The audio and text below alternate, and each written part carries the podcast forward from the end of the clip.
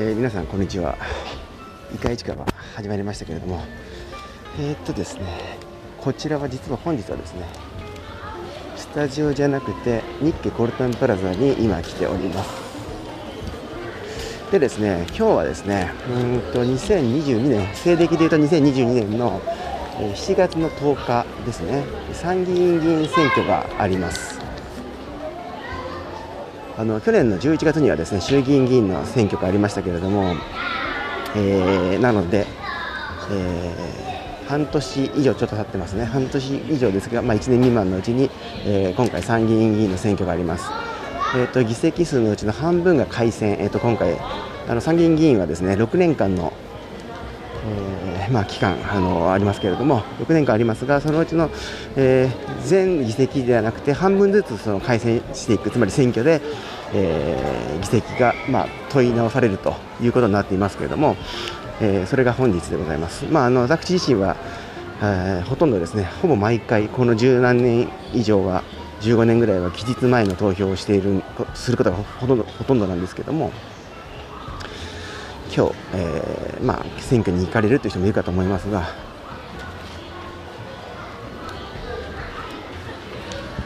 参議院議員のですね、えー、選挙のですね投票率というのを見てみると実は前回3年前の、えー、参議院議員選挙は市川市のですね投票率というのが何パーセントぐらいあったと思いますか皆さん。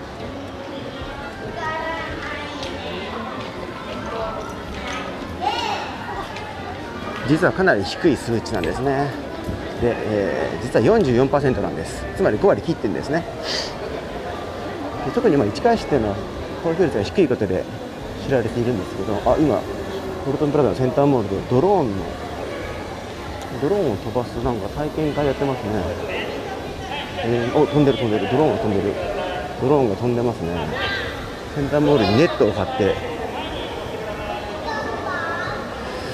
はい、えーまあ、ドローンが飛んでる、えー、コルドンプラザの中を歩いてますけど、えーまあ、市川市は大体基本的にその投票率が低い自治体として、まあまあ、どっちかというとまあ不名誉な特徴がありますが、えー、前回の参議院議員選挙、市川市の投票率は44%なんですが、全国的に見てもですね実は5割切ってて48.8%。5割ちょっと切っているというわけでした。おっと書いてますね。開業34年目となる2022年秋にリニューアルオープンいたします。コルトンプラザリニューアルオープン。新しいコルトンプラザにご期待ください。えという掲示が出てましたね。1988年11月の開業から皆様の声とともに歩み続けてまいりました。開業から34年目となる2022年秋。新しい出会いと楽しみにあふれた日経コルトンプラザでリニューアルします。ちょっと特別なライフスタイルを提案する個性あるショップを多彩に展開。いつももっと素敵でもっと楽しく新しい豊かな毎日をお届けします。少しずつ変化しながら日経コルトンプラザはこれからもずっと皆様と共にあり続けます。2022年秋リニューアルオープンにご期待くださいと。今2022年夏なんですが、えー、秋にリニューアルオープンということですね。売り尽くしセールというのを7月いっぱいいろいろな店舗で閉店回数のためにやってるということでした。あと今年はですねまたあのコルトンプラザで絵本パラダイスっていうのは行われるようなことを書いてますね。はい。というわけでコルトンプラザがリニューアルすると秋にコルトンプラザリニューアルオープンということです。開業34年目ということですね。私はオープンした時からしているこのコルトンプラザです。さて、えー、っと参議院議員選挙のです、ね、投票率、全国で見ると前回48.8%だったと。で日本のその選挙の投票率が低い低いということをこう言われていますが、どういうことかというと、例えば48.8%、まあ、約49%ということはですね、えー、有権者の51%は投票してないと、つまり有権者のですね、えー、半分以上が投票しなかった、もちろん投票したいけどできなかった人もいますけれども、えー、まあ、興味がなくて選、え選挙とか政治とかに興味がなくて投票しなかった人もいるということかと思うので、まあ、え、半分以上の人が、まあ、約半分ぐらいの人は政治に興味がないのかなというふうに思っても仕方がない、そんな 状況かなというふうには思います。でじゃこの参議院議員の選挙ですけども、まあ、3年に1回行われていますが、過去の投票率の推移をちょっと振り返って見てみますとですね、えーまあ、30年間分ぐらい総務省のホームページからちょっと見てみると、えー、平成元年、平成元年は65%だったんですね。ちなみにその前の昭和最後の参議院議員選挙は7割超えてました。で平成元年に65%で、その次、平成4年かな、平成4年から平成のまあ最後まで、えー、ですねずっと 6割に一度も達することなく5割台、あるいは1回5割切ったこともありましたけども、えー、まあ、平成の30年間を通じてどんどんどんどん緩やかに、えー、投票率は低下していった、下降していったという現状です。まあ、昭和の末期には7割、6割、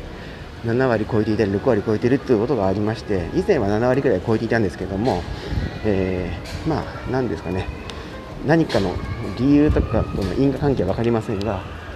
まあ、バブル経済みたいなものが弾けたあたりぐらいからどんどん投票率も低くなっているという感じなんですかね。はいというわけで皆さん選挙に行きましょうということを、まあ、この放送が公開される時には、えー、もしかしたらもう投票が終わって開票の時期あるいは開票も終わってるかもしれませんがまあ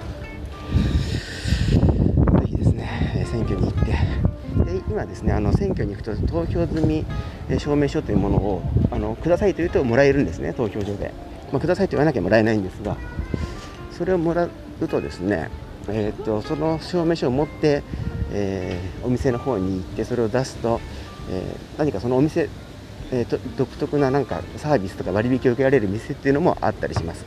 これをまあその選挙割、選挙割、まあ、選挙の割引と書いて選挙割というふうに呼んでると思うんですが、選挙割っていうような、うんまあ、そんな、なんだろう、運動みたいなのがありまして、市川市でもいろんな店がこういう選挙割に賛同してですね、えー、まあ、ぜひ投票に行ってその後その証明書を持ってお店に来てくれた人にはあ割引などをしますよとかドリンクを1杯サービスしますよというような、えことをやっていたりもします、まあ、低い投票率を上げようみたいな話ですね。まあ、中にはですね投票率に注目しすぎてそれを上げることに躍起になってもしょうがない意味がないという人もいるんですけれども、まあ、もちろんその数字だけに意味があるわけじゃなくてその数字が低いといろんな問題があるからこそこういう話をしているということは忘れないでいただきたいなと思います。投票率が低いとどんな問題があるかということを私なりにバーッとちょっと調べてみたところですね。まあいろんなま問題というかありまして、まあ、簡単に言うと投票率が低い状態だと社会は変わりにくいんですね、えー、ま、固定票を持っている支持基盤の厚い、えー、党それからうーんまあ何ですかね講演会講演会が組織されている、え候補者というものは、えー、有利になると。一方そのあと同時に世襲議員ですね。政議員参議院みたいな人もこう地盤があるので当選しやすくなると。逆にまあ新人の人とか地盤が ない人支持層がない支持層を築けてない人とかは投票率低いと当選しづらいと。いうことですね。だからまあ社会は変わりづらいかなというふうに思います、まあ、よりシンプルに言うと、えー、投票率低いということは、まあ、選挙行かないという人はあのどこを支持しているとかもうどこを支持してないとも言ってませんけど今の、まあ、現状あるいは今の与党の、えー、言っていることに、まあ、反対をしてないということで、まあ、あの現状維持でいいですよというふうに言っているというふうにおおむねほぼイコールなので、まあ、社会はあまり変わっていかないと。もちろんどう変わるかというのはありますし今の政府あ与党もですね社会を変えるために活動はしているわけですが今今の路線からは変わらないということですね。あんまり。今の路線がちょっと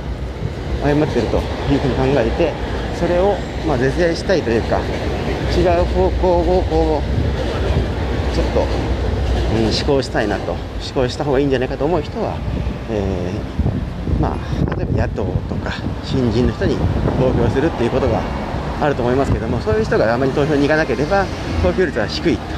そしてまあ普段から選挙に行って同じようなと同じような人に投票し続けているような人はまあ選挙に行くわけですし、えー、行くわけなので結局低い投票率だと社会は、まあ、あの社会が向かう方向っていうのは、えー、修正されないままというようなことも言えると思います。まあ、これは非常にあの単純化した話で、え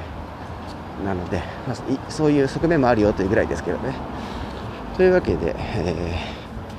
一旦ここで今コルトンプラザを出てストリートをこう歩いていますけれども、えー、道をこう今私はメディアロードというですねストリートを歩いてます、まあ、ストリートというかロードですね、まあ、でも実際はストリートですね。車は通れませんので、えー、すれ違う人たちはこれから選挙に行くのかもう行ったのか分かりませんけども、えーまあそんなこんなで社会を街をこう作っていくのはこの選挙の投票だけが全てではないですけど、えー、そしてこの政治に参加するっていうのは選挙の投票行動だけが全てではもちろんないわけですがあまあその大きなその、えーとえー、投票する権利を有している人というのはですね、えー、まあ、参議院選挙では、えー、選挙権は18歳以上非選挙権は30歳以上となってます。衆議院の場合は非選挙権25歳以上ですけど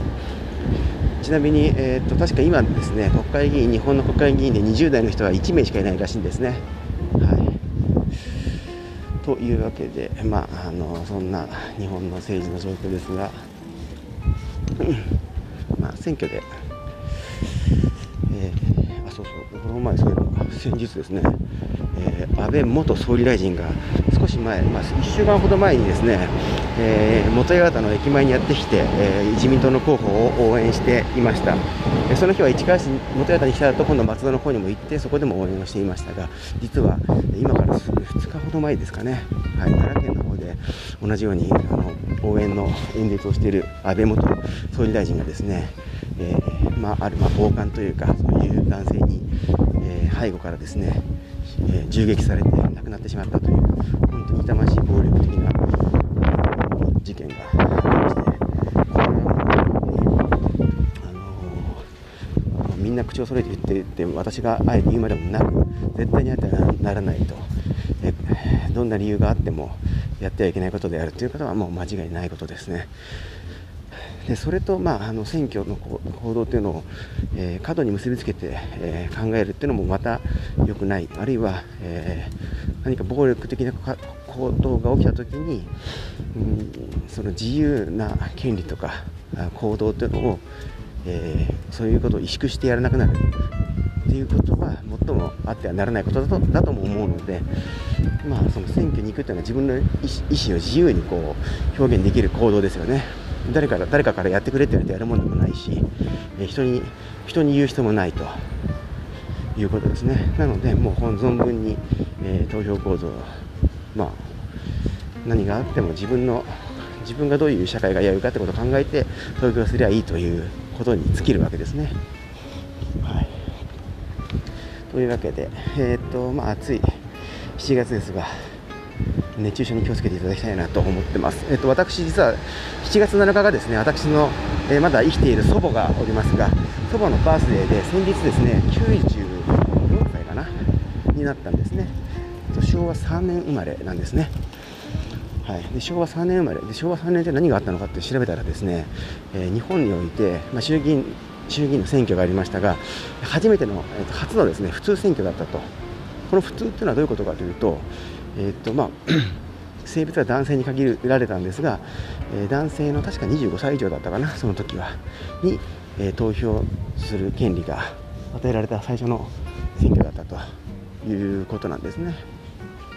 はいただまあ女性へのその参政権、あの投票権が認められたのはですね戦後の、えー、戦後になってからということです。1946年だったかな。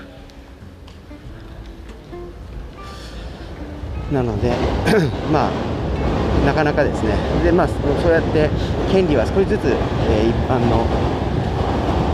えー、要は属性とかにかかわらずですね与えられるようになってきてはいるということです。でその権利を、まあ、最近ではそのさっき言ったように行使しない人も多いんですが、えー、まあ、選挙というのはどのどの選挙であっても自分たちの、まあ、リーダーを選ぶ。リーダーといってもそれは、ま、権力というかその自分たちの権利を預ける人ですよね。まあ、あの私たちの代理人というか、えー、ていうんですかね、まあ、そう代表であり代理私たちの代理として議会で議論していただく人たちってものを選ぶ、えー、機会だということですね。はい、そしてあの選挙っていうのは、えー、ちょっとまあ説明しきれないので言葉をパパッと言いますと、えー、っと何ですかね多数決というものではないと。えそれどういうことっていう意見もあると思うんでそれはいつか機会があれば話したいと思ってます。では一旦ですねここでこのストリートからお別れしたいと思います。またお耳にかかりましょう。ノスタルジー鈴木でした。